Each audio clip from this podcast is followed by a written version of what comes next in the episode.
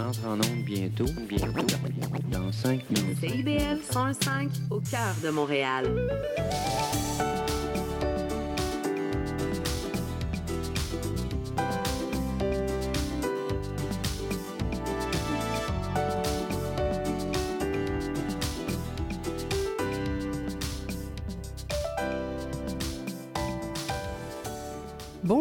Bienvenue à l'effet durable sur les ondes de CIBL 101.5. Ici Maude Desbois, votre animatrice, avec une superbe voix enrhumée ce matin. J'espère qu'elle tiendra le coup et vous excuserez les petits canards que je fais de, temps en temps. Ma voix casse comme si j'étais un ado de 13 ans. Alors, euh, c'est pas grave, hein, parce qu'il y a, pire dans la vie. Et euh, là, ce matin, euh, on a un programme bien chargé avec beaucoup d'intervenants et d'intervenantes vraiment intéressant, intéressante, évidemment. Et on va commencer avec Marie Jouan, qui est coordonnatrice des dialogues pour le, le climat et qui va nous parler d'actualité de la COP 28. Bonjour. Bonjour. Comment vas-tu ce matin? Ben, ça va super. Merci d'être, euh, de m'avoir invité. Ben, avec grand plaisir. Merci de prendre ce bref moment avec nous. Là, on essaie de, de rapper quelque, un sujet qui est bien dense et mm -hmm. l'actualité va vite. À la COP, il se passe beaucoup de choses, mais on va quand même essayer d'y aller là, dans les faits saillants et euh, euh, direct, direct au but, comme on le dirait. Donc, l'ouverture officielle de la COP 28 a eu lieu le 30 novembre dernier à Dubaï, aux Émirats arabes unis. C'est quoi les faits saillants de ces premières journées de la COP 28?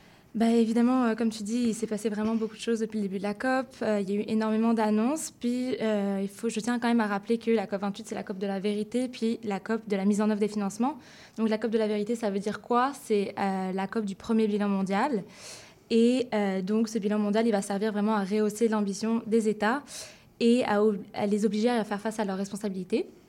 Et donc, la présidence et les partis vont devoir vraiment s'approprier le contenu de ce bilan mondial et l'utiliser pour accélérer la transition, respecter les objectifs de l'accord de Paris mmh. et euh, statuer sur différents, différents engagements. Euh, donc les négociations, elles ont été vraiment très très longues. Elles sont encore, euh, le progrès est encore super lent. on a vu émerger quelques tensions. Et évidemment, bah, toutes ces discussions, elles continuent encore aujourd'hui. Et, et, et, et, on a vu un vrai décalage entre les pays du Nord et les pays du Sud. Euh, notamment. Donc, euh, donc c'est vraiment à relever euh, pour, pour, pour cette COP28. Puis c'est aussi la COP de la mise en œuvre des, des financements. Et ça, vous avez dû le voir passer dans les... Euh, dans, l'actualité, oui. le financement des pertes et dommages a été opérationnalisé euh, dès la, la, le, le, premier jour de la ben COP. Oui, hein, ça a été comme le premier sujet traité, puis c'est excellent ce fonds. C'est sûr qu'on qu en a besoin de cet argent-là, mais concrètement, est-ce que c'est suffisant? Est-ce qu'il y a d'autres décisions qui ont été prises ou qui sont en cours de négociation pour limiter les dommages directs, collatéraux à la source? Euh, ben, c'est sûr que euh, quand on voit déjà le, le, les contributions qui ont été faites, elles sont bien maigres comparées à ce qui est nécessaire. Ce qui est nécessaire, c'est 100 50 à 300 milliards et pas des millions énorme. de euh, dollars américains. Mmh. Donc là, déjà, c'est pas c'est pas c'est pas suffisant. Les fonds, c'est sûr que c'est pas suffisant. C'est pas une solution unique à un enjeu aussi complexe que les changements climatiques, c'est sûr. Et euh, donc, je voudrais quand même rappeler que les fonds, c'est quand même essentiel. Euh, c'est vraiment euh, une question de, de c'est pas un acte de charité, c'est une question de prise mmh. de responsabilité de la part des pays du Nord, euh, qui sont des, des, des gros euh, émetteurs de gaz à effet de serre depuis des, des centaines d'années. Mais oui. Et euh, donc, c'est vraiment, par contre, c'est essentiel pour la mise en œuvre et c'est une question de justice climatique. Donc, les fonds, c'est vraiment essentiel. Euh, par contre, bah, c'est sûr qu'on veut qu'il y ait d'autres engagements qui soient pris de la part des États. On veut notamment une sortie complète, progressive et juste des énergies fossiles. Et ça, c'est la question, où elle est au centre de la COP28 cette année. Et bon, il y a quand même encore eu, il y a quand même eu quelques quelques engagements. Puis, puis les engagements que, les, que, prennent les États à la COP28, c'est important pour quand ils rentrent à la maison aussi. Et c'est ça qui est important.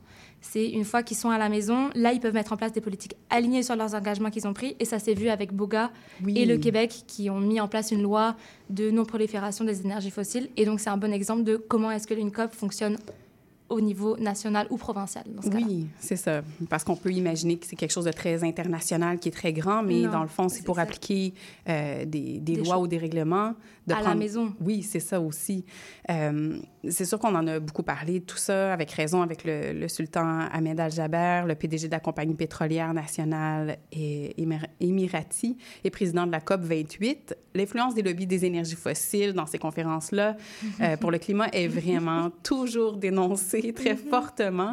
Et comment vous voyez ça avec... Euh, avec ton équipe, euh, ben, comment vous vous prononcez là-dessus? Ah, c'est sûr qu'on est, qu'on est ben, on, on, a un chiffre qui est sorti ce matin, 2400 personnes environ. Euh, donc c'est un record à la COP 28 qu'il euh, y a 2400 personnes qui sont associées aux énergies, euh, au lobby des énergies fossiles qui sont présents à la COP. Donc c'est quand même c'est un véritable conflit d'intérêts, surtout que la, la, présidence de la COP aussi, comme tu l'as mentionné, c'est assez problématique.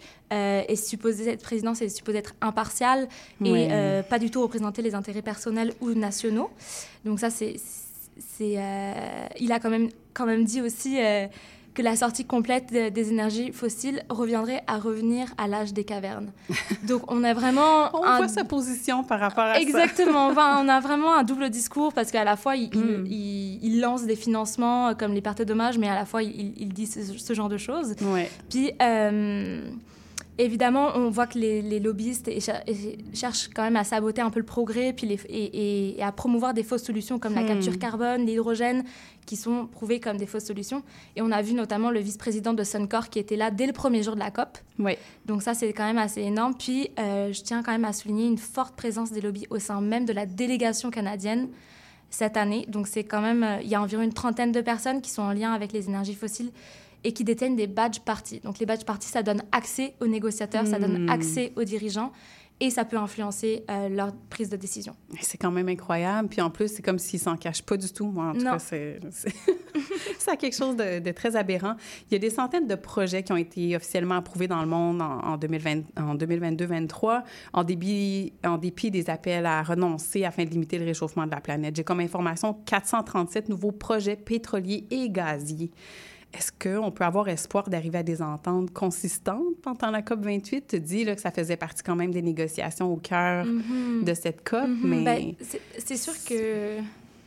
C'est sûr que ça va être euh, assez, assez difficile. Euh, euh, c'est ce qu'on essaye vraiment d'avoir, comme je l'ai dit, l'élimination complète mm-hmm. et progressive des énergies fossiles. on, est, on essaie que ce soit inscrit dans les textes de la COP. Mm. Et la société civile pousse vraiment fort pour ça. Mais à l'inverse, les lobbies travaillent contre ça. Donc, euh, on va voir à la fin de la COP. Euh, mais bon, euh, si on si n'arrive pas à l'inscrire dans le texte, il y aura eu quand même quelques avancées sur quelques points. Donc, le financement, comme j'en ai parlé, l'engagement mondial en faveur des énergies renouvelables mm. et de l'efficacité énergétique qui a été signé par 116 pays, qui est quand même, ce qui est quand même énorme.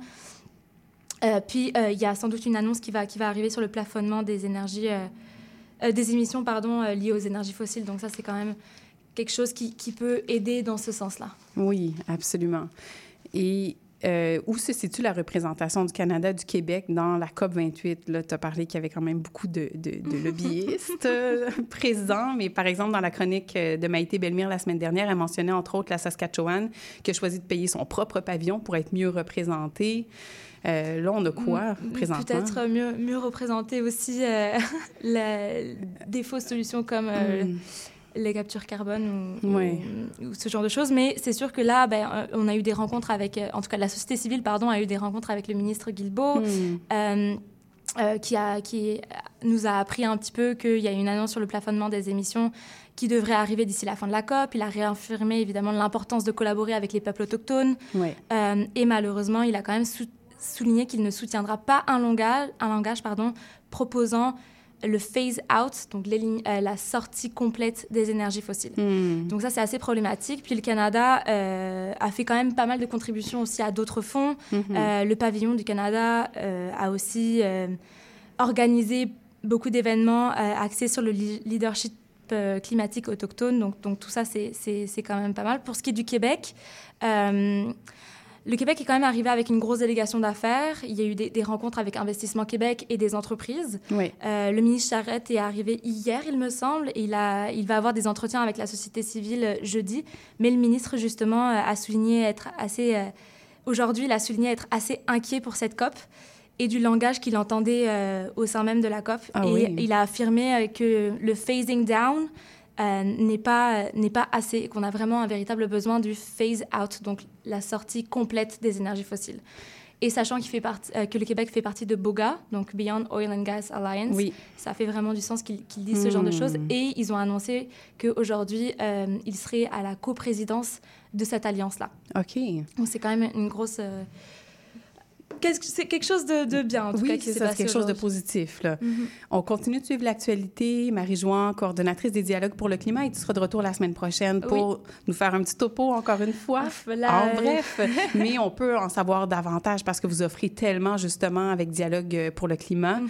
Euh, vous avez beaucoup d'informations sur votre site. Vous avez des, des événements en, en présence aussi, si je me trompe pas. Euh, pas beaucoup. Plus- C'est majoritairement euh, En virtuel. en virtuel. On va avoir des séances de débriefage, justement, où des personnes à la COP Mhm. euh, nous, nous, nous parlent de ce genre de choses. Eh bien, un grand merci de t'être déplacé ce matin pour euh, nous briefer sur la Merci. COP28. On continue à suivre ça de près. Merci et bonne Super, journée à merci toi. beaucoup. À la semaine prochaine. Et on se retrouve maintenant avec Patrick, avec Julia. OK, bon, mais Patrick Bonnet viendra nous jaser un petit peu plus tard. On va organiser ça.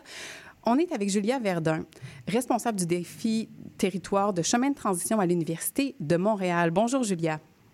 Bonjour Maud, ça va bien? Ça va très bien, merci. Et toi? Oui, bien. Excellent. Donc, à titre de rappel pour euh, les auditeurs auditrices, Chemin de transition, c'est un projet qui vise à mobiliser une diversité de savoirs pour aider la société québécoise à surmonter les défis pour faire face aux bouleversements écologiques. On a reçu déjà à l'émission par le passé Martin Deron qui a, qui a abordé la question de comment faire converger transition numérique et transition écologique et Marie-Hélène Paquet tout récemment sur la transition socio-écologique du système alimentaire québécois à l'horizon de 2040. Et là, aujourd'hui, avec toi, on parle dans, dans ce segment du troisième défi de chemin de transition, qui est le défi territoire. Est-ce que tu peux nous expliquer en quoi consiste ce défi-là? Oui, bien sûr. Alors le défi territoire, il vise à donner des réponses à la grande question qui est comment habiter le territoire québécois de façon sobre et résiliente d'ici 2042. On utilise en fait la notion d'habiter le territoire parce qu'on n'aborde pas seulement euh, des questions reliées à nos façons d'aménager nos espaces, mais vraiment aussi les interrelations qu'elles ont avec nos façons de nous y loger, de nous Hmm. déplacer, de travailler, d'étudier, mais aussi les interrelations que ça a avec nos valeurs sociales, nos pratiques économiques, nos modes de production et de consommation notamment. Pourquoi on souhaite transformer nos modes d'habiter? C'est qu'en fait, on a une bonne partie de nos pratiques actuelles d'aménagement qui participent encore à aggraver les changements climatiques et qui accentuent la pression sur les ressources et les milieux naturels. Hmm. Puis nos usages actuels du territoire, ils sont encore très gourmands en ressources, en énergie, en espace. L'étalement urbain, il poursuit son essor alors qu'il faudrait au contraire qu'on aille vers plus de sobriété. Puis les impacts sociaux, environnementaux de ces pratiques d'aménagement et de nos, modes de vie actuels, euh, qui sont négatifs, c'est largement documenté et reconnu Mhm. qui a conduit euh, des territoires autant en milieux ruraux que urbains à essayer de penser des développements euh, de façon un peu plus raisonnée en termes d'utilisation de l'espace puis des ressources naturelles. Dit, ces belles initiatives-là, elles ont encore du mal malgré tout à changer d'échelle. Donc comment on fait pour en arriver à des changements qui soient plus structurels, plus importants Hmm. Et c'est notamment une des raisons pourquoi nous, on cible 2042 dans ce défi-là. C'est qu'on pense que les changements qu'on doit mener, ils sont d'une telle ampleur qu'il va falloir au moins une génération pour les déployer. Donc, Mais grosso oui. modo, une vingtaine d'années. Hmm, OK. Donc, un plan euh, réaliste. C'est plus rare hein, qu'on a des plans sur le long terme comme ça, sur du si Mhm. long terme. Donc, euh, c'est vraiment intéressant à observer. Et comment vous vous y êtes pris pour répondre à cette grande question-là? Ça a été quoi les étapes, euh, la démarche? Alors, une des premières étapes avant de répondre à comment on fait ces changements majeurs, ça a été de définir qu'est-ce qu'on souhaite comme territoire sobre et résilient en 2042 vers où on veut s'en aller. Puis pour y répondre, on a organisé des discussions avec plusieurs centaines de personnes de différents horizons. Donc on parle de citoyens, de scientifiques, des professionnels de l'aménagement, de l'adaptation, de l'action collective, des étudiants aussi. Puis on a dégagé de leurs échanges, de leurs discussions, des euh, consensus qui ont constitué en quelque sorte un socle, une base, qui a permis d'écrire une vision de ce qu'on veut collectivement pour nos territoires québécois en 2042. Oui. Puis ensuite, il y a un groupe d'experts des questions territoriales au Québec qui a vraiment eu le mandat de définir c'est quoi les grandes étapes qu'on doit collectivement atteindre progressivement pour relier notre situation actuelle à ce futur euh, souhaité, désirable pour 2042. Hmm. Puis ces experts, ils ont identifié 70 points de bascule, 70 grandes étapes qu'on appelle dans notre jargon à chemin de transition des jalons. Oui. Puis ces 70 jalons, une fois qu'ils sont interreliés les uns avec les autres, ils permettent de dessiner une trajectoire qui conduirait le Québec à adopter des modes d'habiter qui soient plus sobres et résilients en l'espace de 20 ans. Puis chacun de ces 70 jalons-là, il a été situé dans le temps en fonction de deux choses. D'abord, à un moment où les experts mobilisés dans cette démarche, il est jugé réaliste de les placer. Par exemple, on a un jalon qui est la possession d'une voiture individuelle n'est plus la norme dominante. Ou encore, on a un autre jalon qui est les déplacements interrégionaux sont garantis par des services de mobilité collective efficaces, abordables et bas carbone. Mhm. Donc on comprend avec notre situation actuelle là, que ces jalons-là, ils sont pas situés demain ou dans les toutes prochaines années, Non, mais ils sont plutôt, ouais, c'est ça, positionnés autour de 2040. Puis, chacun de ces jalons a aussi été positionné en fonction d'un ordre logique. C'est-à-dire que pour qu'on puisse se rendre à certaines étapes, bah, va falloir d'abord qu'on atteigne d'autres jalons au préalable. Par exemple, si on veut faire en sorte qu'un peu avant 2030, il y ait la concurrence entre les municipalités qui est diminuée, voire qu'elle est disparue, Oui. puis qu'on ait une meilleure collaboration entre ces municipalités, municipalités-là pour mettre en place des stratégies d'adaptation au changement climatique ou encore des stratégies d'aménagement qui feraient en sorte qu'on optimise nos, nos infrastructures, qu'on les partage. Je pense par exemple à des infrastructures sportives, culturelles. Il va falloir qu'on diminue la dépendance des municipalités aux taxes foncières qui les encouragent euh, malgré tout à attirer le, le plus de résidents possible, parfois au détriment d'autres municipalités. Hmm. Il va falloir qu'on leur donne des outils fiscaux qui permettent d'encourager des pratiques d'aménagement sobre. Puis pour ce faire, il faudra que plusieurs années auparavant, on ait fait en sorte que la fiscalité municipale ait été réformée. Donc ça, c'est un autre jalon qui est positionné plus tôt dans la trajectoire. Donc là, je vous ai donné des exemples de jalons qui touchent au partage, à la collaboration, à l'efficience de nos milieux de vie ou à la mobilité. Mais on a aussi des jalons qui sont liés à des modèles économiques euh, qui seraient compatibles avec la préservation et le respect de nos écosystèmes. On a Oui. par exemple un jalon qui est situé tôt dans la trajectoire parce qu'il est réaliste à cette étape-là. C'est que l'action publique, elle soit guidée par des indicateurs qui sont complémentaires au PIB. Donc on retrouve comme ça une grande diversité de jalons, à la fois dans leur thématique, mais aussi un peu dans leurs caractéristiques. C'est-à-dire que des fois on a des stratégies, puis des fois on vient toucher des changements de valeurs culturelles euh, dominantes, par exemple. Oui, je comprends, je comprends. Et là, on a comme un petit deux minutes pour, euh, pour conclure sur le sujet. Euh, Mhm. Je ne sais pas si tu veux plus nous parler comme des forces d'une démarche comme celle-là Oui, ou plutôt euh, de, de sa Oui. mise en place. Je pense que c'est important de revenir sur les, les forces qu'on lui trouve, Hmm. parce que effectivement l'idée d'illustrer euh, une série de jalons, puis de leur enchaînement, c'est vraiment de démontrer que c'est possible pour la société québécoise d'emprunter un chemin pour réussir des transformations euh, importantes. Puis la, la trajectoire de transition qu'on propose pour ce défi, puis on insiste bien là-dessus, c'est un chemin qui est possible. Il est certes ambitieux, on le reconnaît, mais il a été validé comme étant réaliste. Cela dit, il y aurait plein d'autres trajectoires qui seraient possibles euh, d'emprunter. Mais l'atout d'une démarche comme celle qu'on propose de planifier sur 20 ans, puis en insistant sur une planification qui soit systémique, c'est vraiment de redonner confiance aux différents acteurs et actrices des territoires sur la faisabilité de mettre en route des changements euh, de telle ampleur. Puis, on pense aussi que, outre redonner cette confiance sur notre capacité à agir collectivement, elle permet aussi à chacun d'entre nous de nous situer dans une trajectoire. Donc l'avantage d'avoir une vision systémique où chaque jalon sont reliés les uns avec les autres, c'est aussi de mieux comprendre bah, ce à quoi moi je contribue comme individu ou comme travailleur de la société civile. Ça va aider à l'atteinte d'un autre jalon auquel contribuent plutôt des municipalités ou le gouvernement provincial, par exemple. Oui. Il y aurait eu beaucoup à dire encore. On a dû couper Oui. bref, euh, brièvement dans, dans, dans ce contenu-là. Euh, sur votre site Internet, il y a beaucoup d'informations Oui. que les municipalités ou les individus peuvent trouver aussi. S'il y a de l'intérêt Mhm. pour les offres que vous, a- que vous avez, vous, euh, vous pouvez être contacté à info à commercial chemin de transition chemin au pluriel.org et via votre site Internet, évidemment, de chemin de transition. Merci beaucoup, Julia Verdun, responsable du défi Merci, territoire euh, de chemin de transition à l'Université de Montréal, d'avoir été des nôtres ce matin. Au grand plaisir de se reparler. Oui, au revoir, Maud, à bientôt. À bientôt.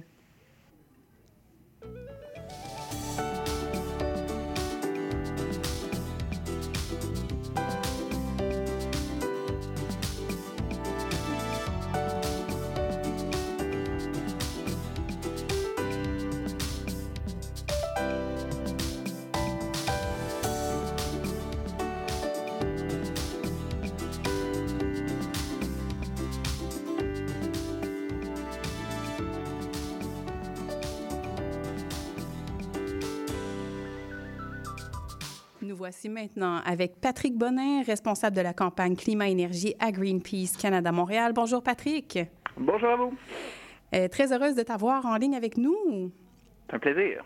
Euh, donc, euh, sautons dans le vif du sujet. Le 4 octobre dernier, la ville de Prévost a annoncé dans un communiqué qu'elle devenait la toute première ville au Québec à adopter un règlement visant la décarbonation des bâtiments de son territoire qui limitait l'usage du gaz propane et naturel dans les futurs bâtiments résidentiels institutionnels de la municipalité. D'autres villes, dont Montréal, ont aussi exprimé leur intention dans, ce sens.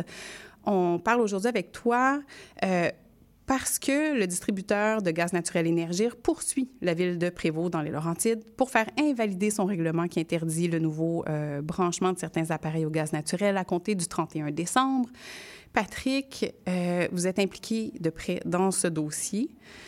C'est quoi l'argumentaire d'Énergir? Qu'est-ce qu'ils peuvent effectivement, est-ce qu'ils peuvent effectivement faire ça, invalider une décision municipale comme ça? Ben, l'argumentaire d'Énergir, essentiellement, que la gazière dit, là, et je vous rappelle, c'est le plus gros lobby du gaz euh, au Québec, mm. Énergir, là, c'est l'ancienne gaz métro qui s'appelle maintenant Énergir. Ce qu'Énergir dit, c'est qu'une ville ne peut pas réglementer comme ça pour sortir le gaz, pour interdire le gaz dans les nouveaux bâtiments et, parce que le gouvernement du Québec ne, vise pas ça et donc une municipalité, selon Énergir toujours, ne, ne pourrait pas avoir une réglementation qui ira à l'encontre de la vision et de la politique du gouvernement du Québec. Hmm. Or, ça, c'est très, très, très, très questionnable, en ce sens que si on regarde le gouvernement du Québec a adopté un règlement qui, par exemple, interdit le mazout, donc on n'a plus le droit d'ajouter des installations de chauffage au mazout au Québec. On n'a plus le droit de remplacer les vieilles installations. Hmm. Et le gouvernement n'a pas encore réglementé sur le gaz, mais il pourrait faire exactement, et devrait selon nous, faire exactement la même chose qu'il fait pour le mazout, mais pour le gaz. Donc Énergir, au lieu de s'efforcer de réduire les émissions de gaz à effet de serre, de travailler à réduire la consommation de gaz, est en train de vouloir faire invalider. C'est une poursuite qu'elle a fait Énergie. Elle poursuit une petite municipalité hmm. de 16 000 habitants pour l'amener en cours, pour casser, pour faire annuler sa réglementation. Donc, évidemment, pour nous, il y a plusieurs enjeux et, c'est euh, complètement inacceptable, cette attitude-là d'énergir qui, en passant, est détenu là, à 80% plus de 80% par la Caisse de dépôt et placement du Québec, là, euh, qui est majoritaire sur le conseil d'administration. Mm Énergir indique aussi qu'ils n'ont pas l'intention d'aller contester le règlement de Montréal, qui est pourtant qui, devrait pourtant être similaire. Pourquoi ils ne songent pas à faire la même chose à Montréal? C'est quoi la différence? C'est une très bonne question. Évidemment, on... Prévost, c'est une plus petite municipalité, c'est 16 000 habitants, comme je le disais, hmm. qui n'a pas les mêmes moyens en termes juridiques, en termes de ressources qu'une ville comme Montréal. Donc, au lieu de s'en prendre à un gros joueur comme Montréal Énergir, s'en prend une petite municipalité probablement avec l'intention aussi de créer une forme, euh, du moins c'est ce qu'on perçoit, d'intimidation envers hmm. les autres municipalités, les autres municipalités petites, moyennes et grandes, même je dirais, là, qui envisagent, parce qu'il y en a plusieurs, de passer des règlements et d'adopter des règlements similaires à Prévost. Vous ben avez Candiac a bougé là-dessus, Saint-Hilaire a bougé hmm. là-dessus, Laval a dit qu'elle voulait bouger, Montréal va finaliser sa réglementation euh, et sera adoptée euh, en deuxième lecture normalement au mois de décembre. Donc Montréal n'a pas encore adopté la version finale de son projet de règlement qui a été déposé, mais c'est une question de, jours avant que ce soit fait.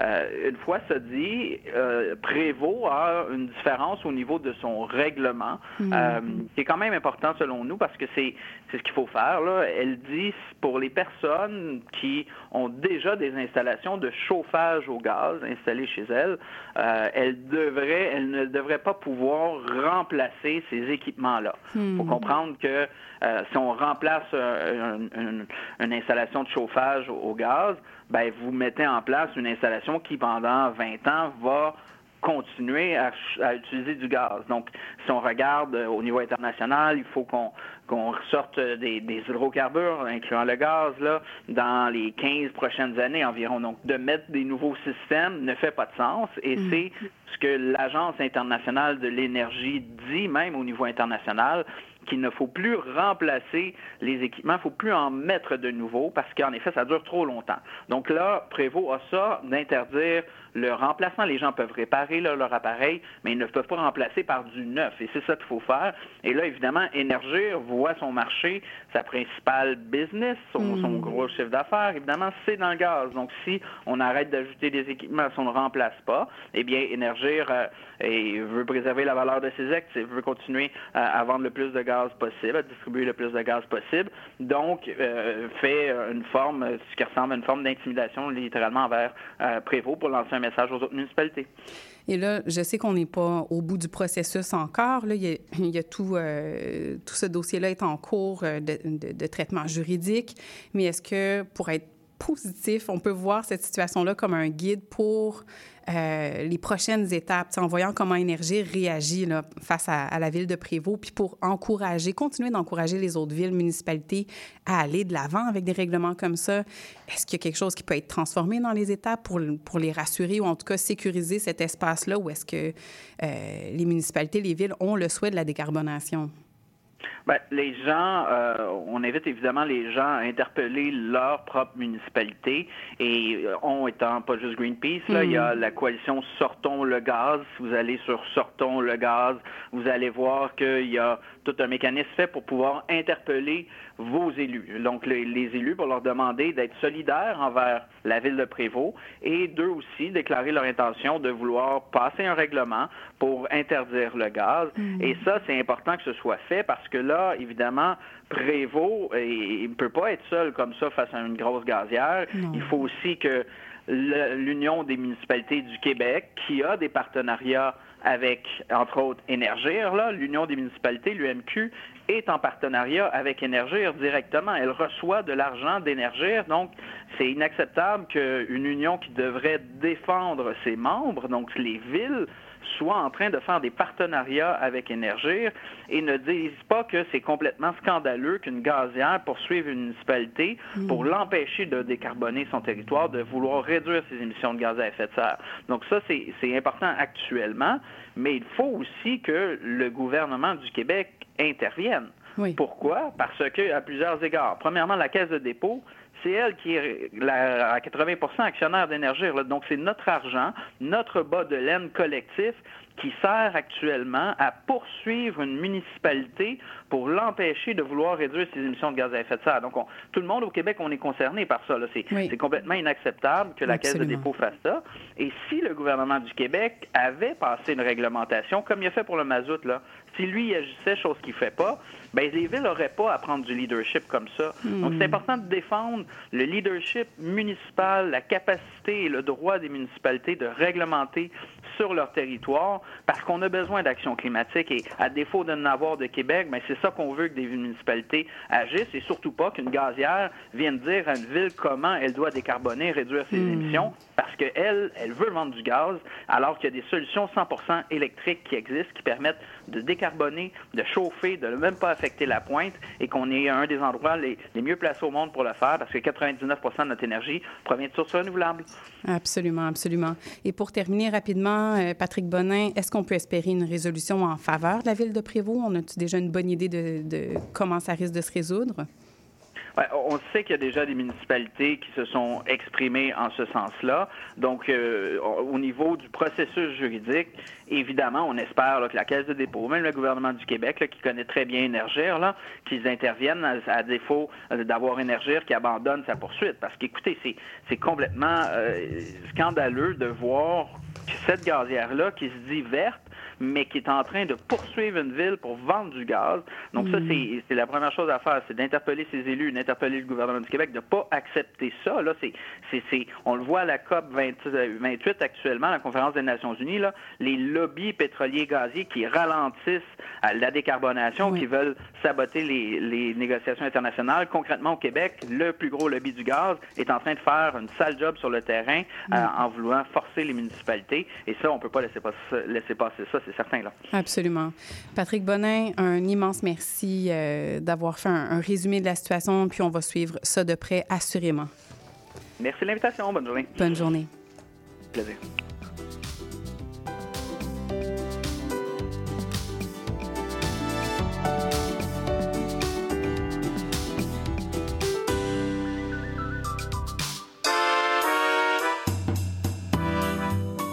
Vite, vite, dépêche-toi, le bingo de CIBL commence. J'arrive, j'arrive. Bon, je pense que j'ai tout, chips, breuvage, les tampons de bingo, un rouge pour moi, un bleu pour toi. Ok, ok, mais les cartes?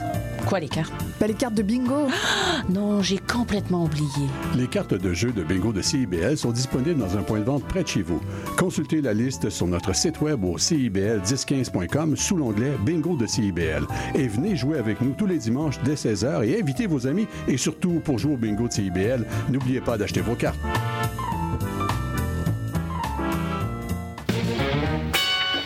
Bonjour à toutes et à tous, ici Charline Caro. Retrouvez-moi du lundi au jeudi à 9h pour l'émission Les Aurores Montréal. Actualité, culture, entrevue, vous saurez tout sur Montréal. Alors à bientôt dans Les Aurores Montréal. Un bail, euh, je peux-tu changer ça? Et cette photo, est-ce que je peux la mettre sur mes réseaux? Puis le casier judiciaire, c'est-tu pour la vie? Chez Éthique à loi, on sait que la loi, c'est pas facile à comprendre. Des nuances, il y en a, mais des réponses à tes questions, il y en a beaucoup aussi. Avec Angle droit, on vous aide à y voir plus clair. Il est temps d'arrêter de tourner les coins ronds parce que vos droits sont importants. On se donne donc rendez-vous tous les mardis de 11h à 11h30 sur CBL 101.5 parce que savoir, c'est pouvoir. Salut, c'est Laurie Vachon. Dans Attache Tatoon, tu vas découvrir les artistes d'aujourd'hui et de demain. Une heure de musique, une heure de découverte. C'est dans Attache Tatoon, jeudi de 13h à 14h et en rediffusion le mardi à 15h. CIBL 101.5 Montréal.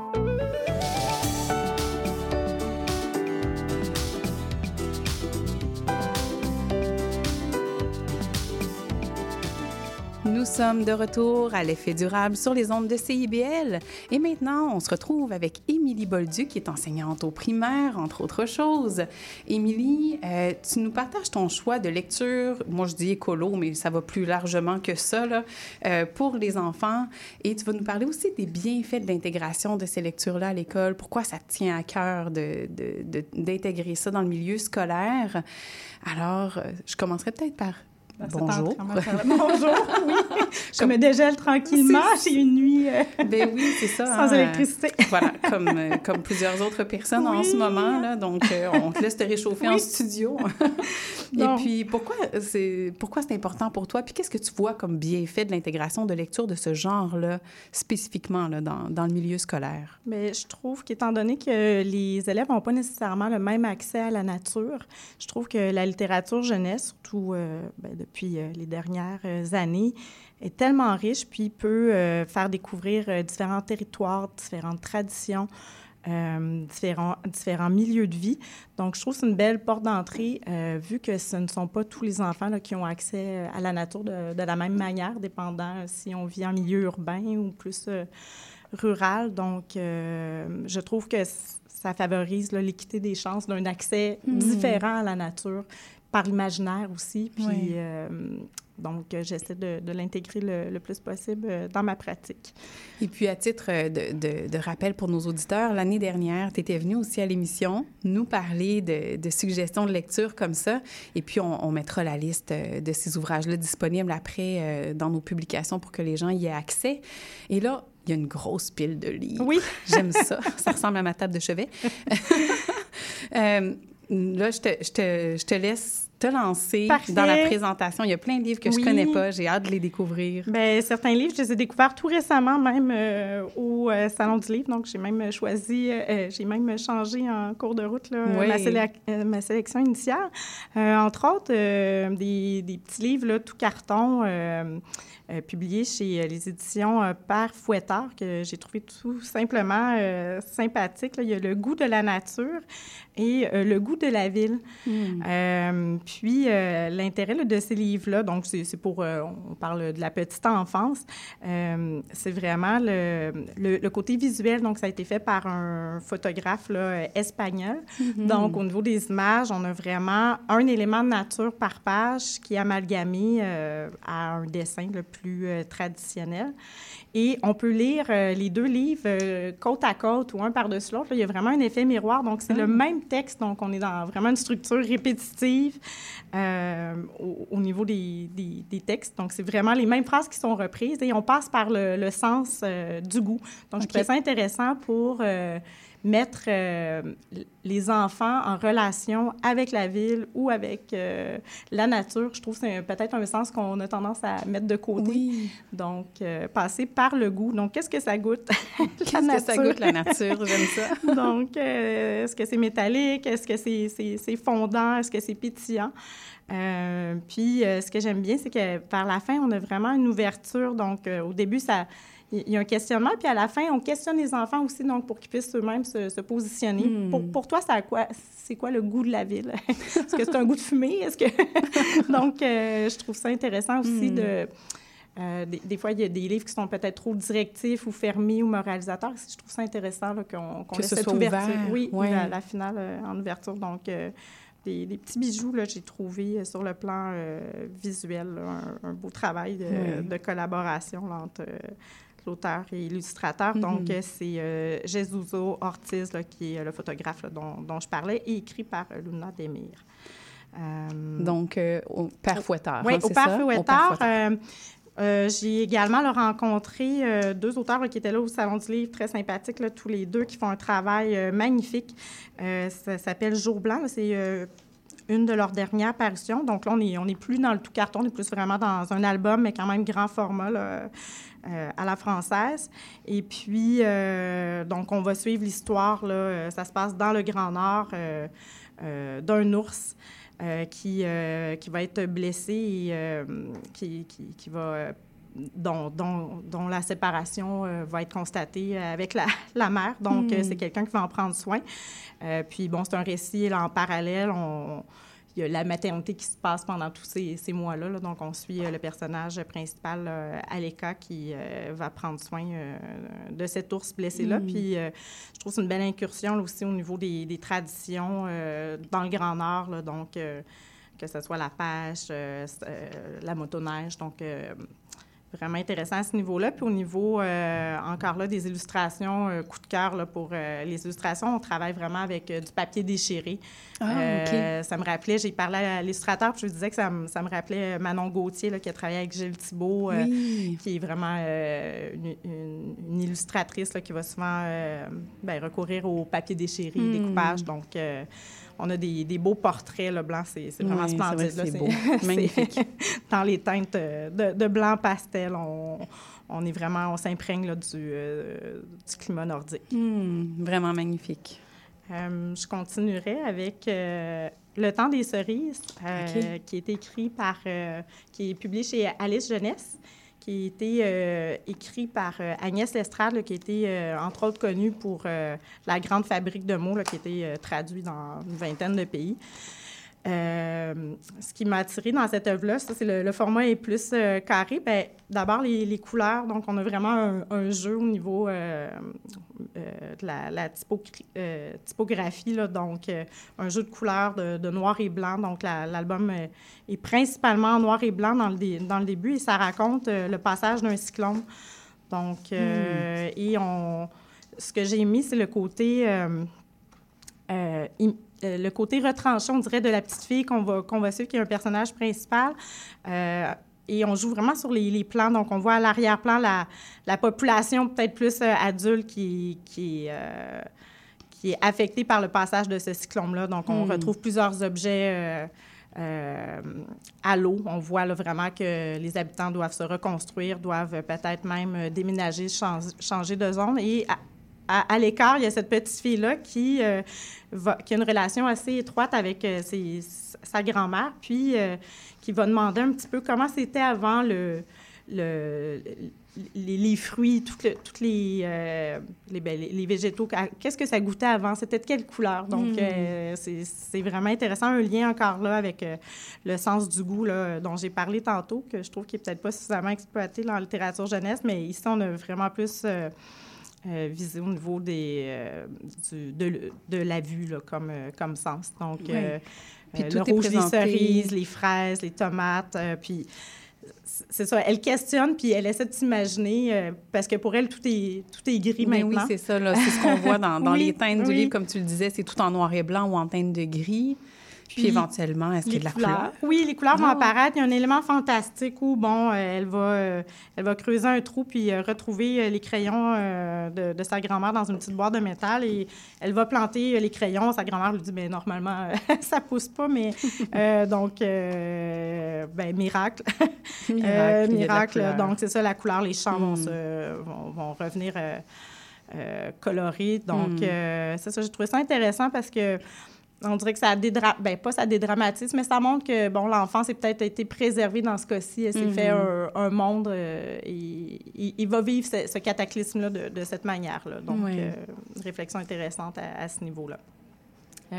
très, très beau visuel, comme je l'ai dit, oui, de Valérie Très belle proposition de sujet aussi je trouve. Oui.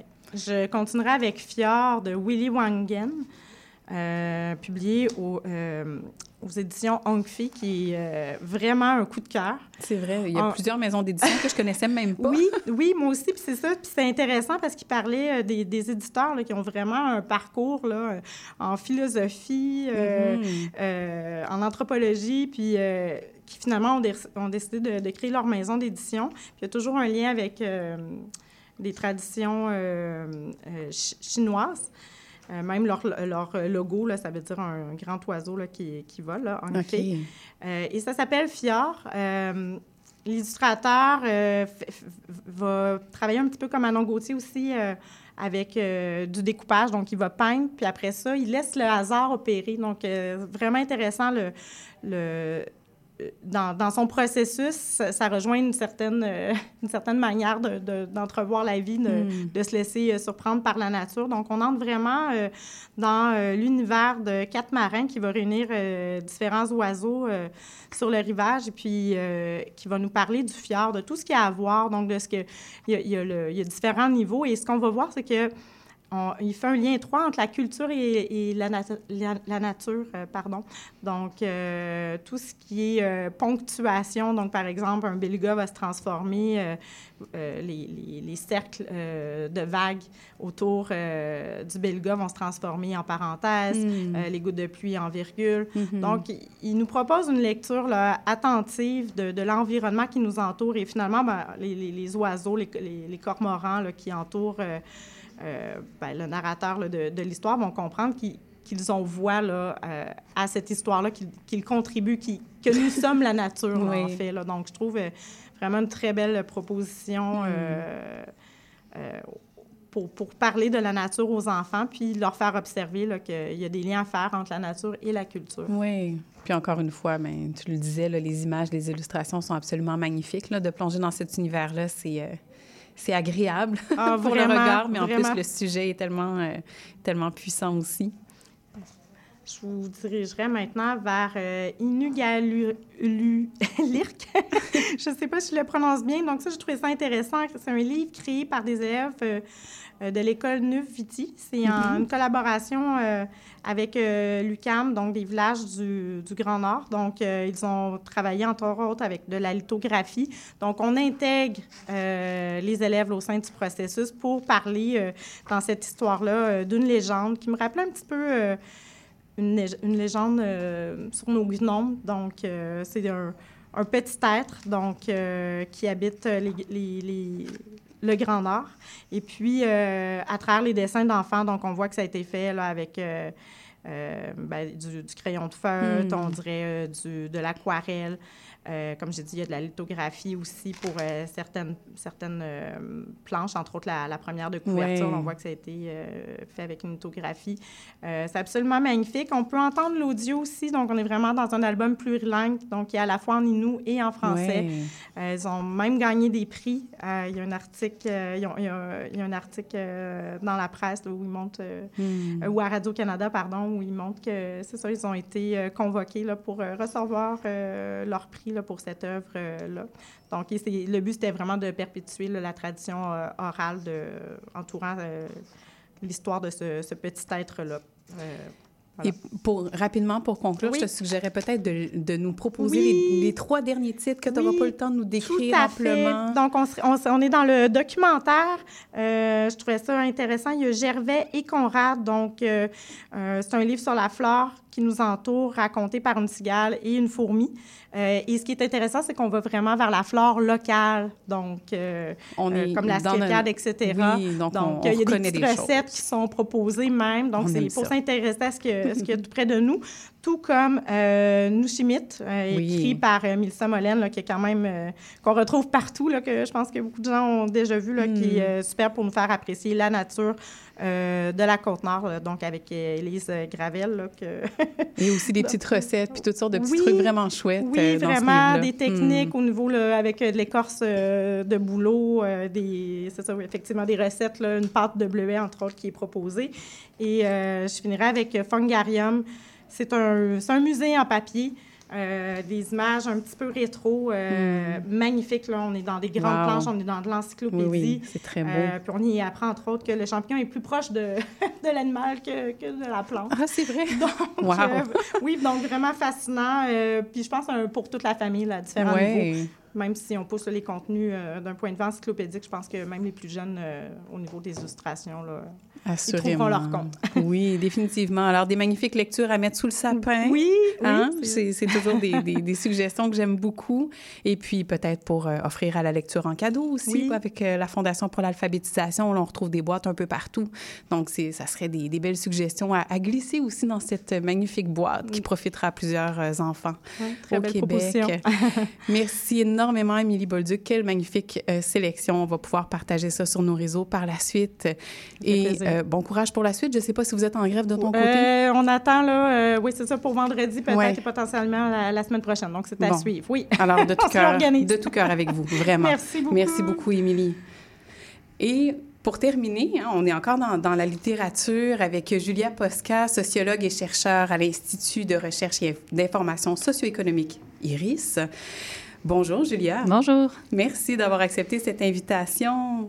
Donc, on parle aujourd'hui de ton livre Travailler moins ne suffit pas, paru aux éditions euh, Éco-Société tout récemment. Et euh, je, je, vais me permettre une petite citation, si, si tu le veux bien, là, dans le chapitre 1 euh, qui est nommé semaine de, La semaine de quatre jours. Dans une société qui valorise le travail, mais où ce dernier est souvent synonyme de souffrance ou d'insatisfaction, on comprend aisément l'attrait que peut exercer une proposition telle que la réduction du temps de travail. Et c'est vraiment sur ça que, que, que porte euh, ton écriture, tes recherches aussi. Qu'est-ce qui t'a frappé plus personnellement dans tes recherches pour écrire ce livre? Bien, je dirais que, en tout cas, un constat que j'ai essayé de faire ressortir du livre, c'est que, euh, bon, oui, il y, a, cette idée de réduire le temps de travail, donc d'aller vers des semaines de 40, 32 ben, heures ou 4 jours semaine, elle est populaire. Euh, mm. Puis dans, différents acteurs euh, socio-économiques qui la mettent de l'avant. Euh, mais malgré tout, on est dans un contexte où, euh, en fait, on travaille moins que 200 ans, deux mm. fois moins, à peu près le globalement, puis en moyenne. on parle beaucoup même de la fin du travail. Ça continue d'être comme une idée qui, qui est qui est mis de l'avant, mais, mais dans les faits, le travail est encore central dans nos vies, mmh, mmh. Euh, central d'un point de vue économique, euh, puis d'un point de vue culturel. Hein, c'est mal vu de pas travailler ou de euh, hein, les personnes qui vivent de l'aide sociale sont stigmatisées. Et donc, en fait, c'est difficile de remettre en question l'organisation du travail telle qu'on la connaît dans les mmh. sociétés ben, capitalistes, en fait. puis ça, c'est quelque chose qui, qui m'a certainement en écrivant le livre. Oui, et moi, en le lisant aussi, je dois le dire. Et au-delà des bénéfices personnels, donc plus de temps pour soi, pour la famille, meilleure santé, une diminution du stress, euh, c'est quoi les impacts positifs qui ressortent des études qui ont été effectuées autour de la semaine de quatre jours? Oui, ben il y en a plusieurs, puis c'est pour ça quand je dis il y a, une certaine l'idée est populaire parce qu'on se rend compte que c'est ça, elle a, beaucoup de bénéfices. Travailler moins, ça fait en sorte que les travailleurs, les travailleuses sont moins fatigués, moins hmm. stressés. Donc oui, ils reviennent au travail plus euh, plus motivés. Euh, ça peut être dans des entreprises réalistes que c'est ça devient un, un facteur, une, une, manière de en fait d'attirer du personnel, de donc de recruter, de retenir euh, la main d'œuvre parce que c'est ça améliore finalement les les conditions de travail qui sont au cœur de, en fait, qui, sont problématiques dans beaucoup de hmm. secteurs, beaucoup d'entreprises. Euh, bon, aussi, ce qu'on constate, c'est que euh, ben, quand les gens travaillent moins, ils se déplacent moins aussi pour hmm. se rendre au travail. Donc, il y a des effets qui ont été constatés sur les émissions de GES, par exemple. Euh, éventuellement, peut-être la diminution de la, de la consommation, euh, les achats compulsifs qu'on peut faire parce que, bon, euh, on fait juste compenser le fait qu'au hmm. travail, c'est, la situation difficile, tout ça. Évidemment, ce sont des effets qu'on, qu'on constate quand la mesure, elle est adoptée largement, ce qui est, ce qui est pas souvent le cas, en fait.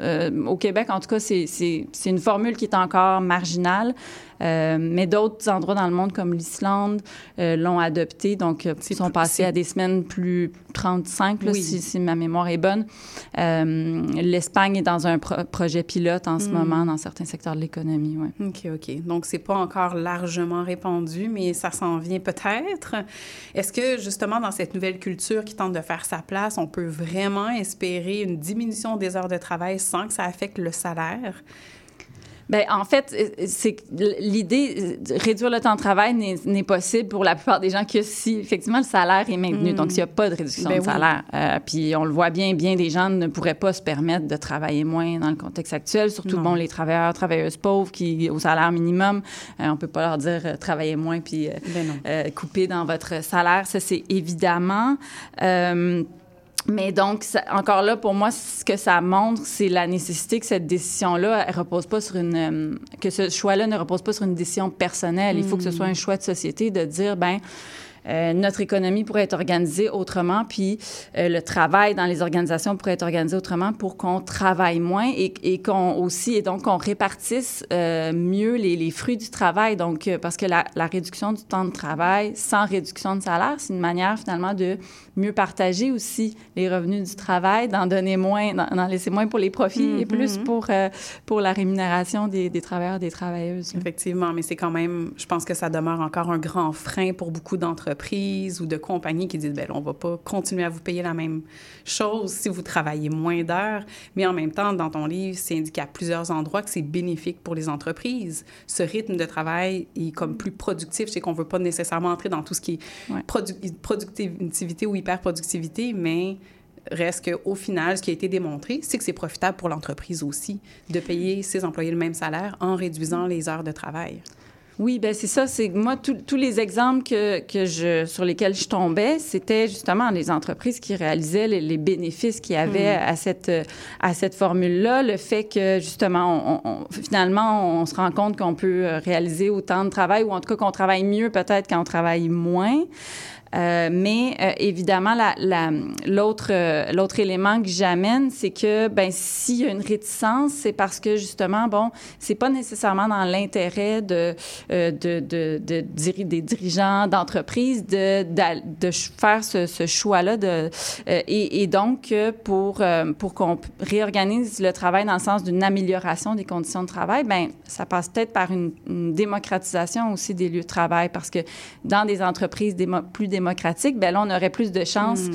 que les salariés se disent, OK, euh, on va, on va mieux répartir justement les revenus puis le temps de travail pour que, euh, pour que chacun puisse travailler euh, un peu moins. Donc, bref, la durée du travail, pour moi, ça, ça touche, ça touche, c'est un enjeu politique, en fait, hmm. qui touche donc aux, relations de, de travail. Puis c'est pour ça que j'essaie d'élargir la réflexion. C'est la, durée du temps de travail, en fait, c'est ça, elle touche à, au pouvoir, comment il est réparti au sein même des entreprises puis de l'économie. Hmm. Et euh, justement, tu en parlais un petit peu tantôt, la corrélation entre le nombre d'heures travaillées, la consommation. Euh, il, semble y avoir un lien direct entre le fait de travailler trop hmm. et de consommer plus. Tu parlais peut-être de compulsion à, à l'achat et des choses, des éléments de ce type-là. Pourquoi?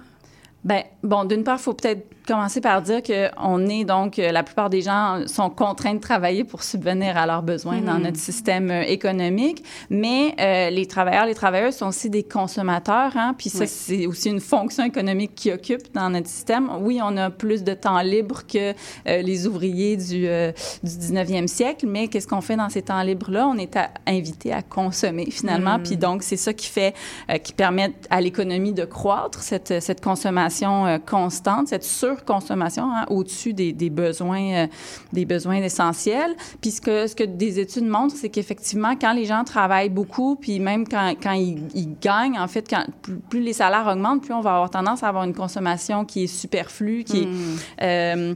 aussi quand on manque de temps, ben on, on, va se tourner vers des solutions qui de consomme des, des, objets de consommation qui ont une plus grande empreinte matérielle. Donc, par exemple, des mm-hmm. aliments transformés parce qu'on n'a pas, on n'a pas le temps de cuisiner, euh, ou encore euh, faire des voyages, prendre l'avion pour euh, vite se, euh, se, retrouver dans une mm-hmm. destination qui nous permet vraiment de décrocher.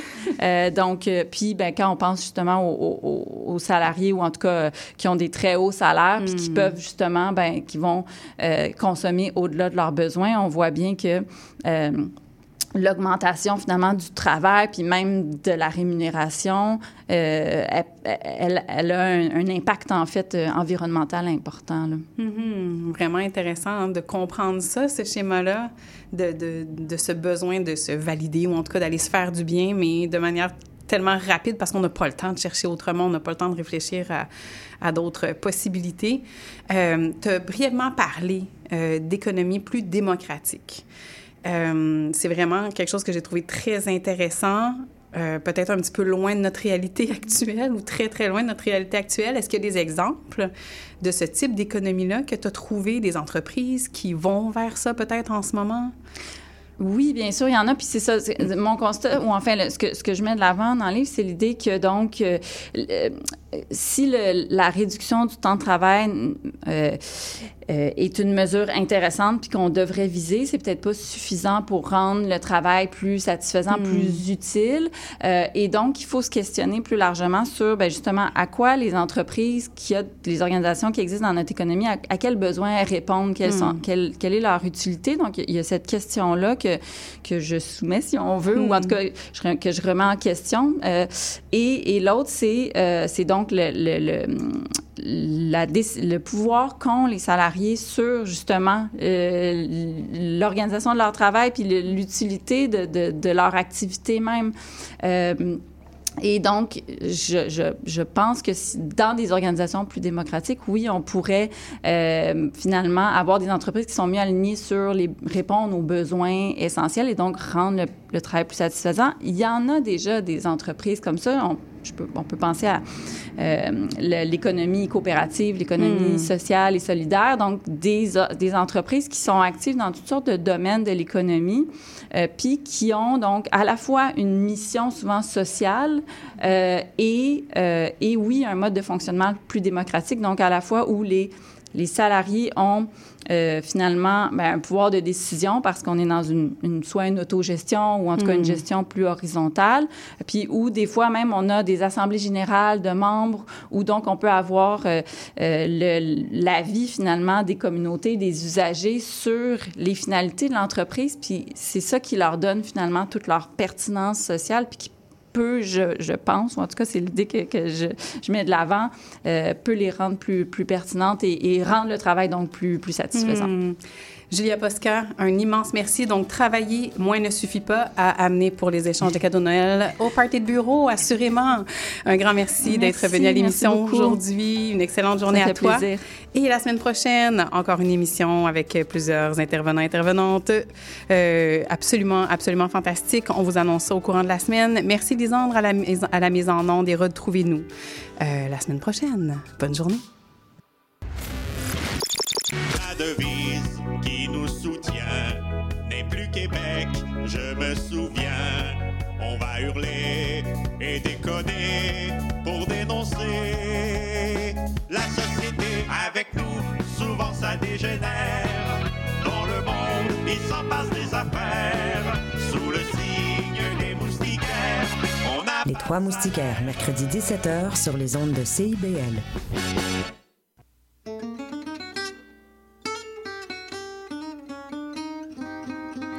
Ici Marc Levasseur. Je vous invite à faire la connaissance de musiciens et de musiciennes passionnés avec les héritiers et les héritières de Django Reinhardt qui nous dévoilent leur vision du monde telle qu'elle et qu'elle l'expriment à travers leurs instruments. Cette musique, le jazz malouche, on l'entend un peu partout à Montréal et on vous propose de la découvrir à coup d'interviews et de performances en direct. Django et compagnie, c'est ce mercredi à 20h. Monsieur Bull et compagnie, des conseils pour mieux boire et une chronique fromage. Monsieur Bull et compagnie, les vendredis de 9h à midi à CIBL 1015 Montréal.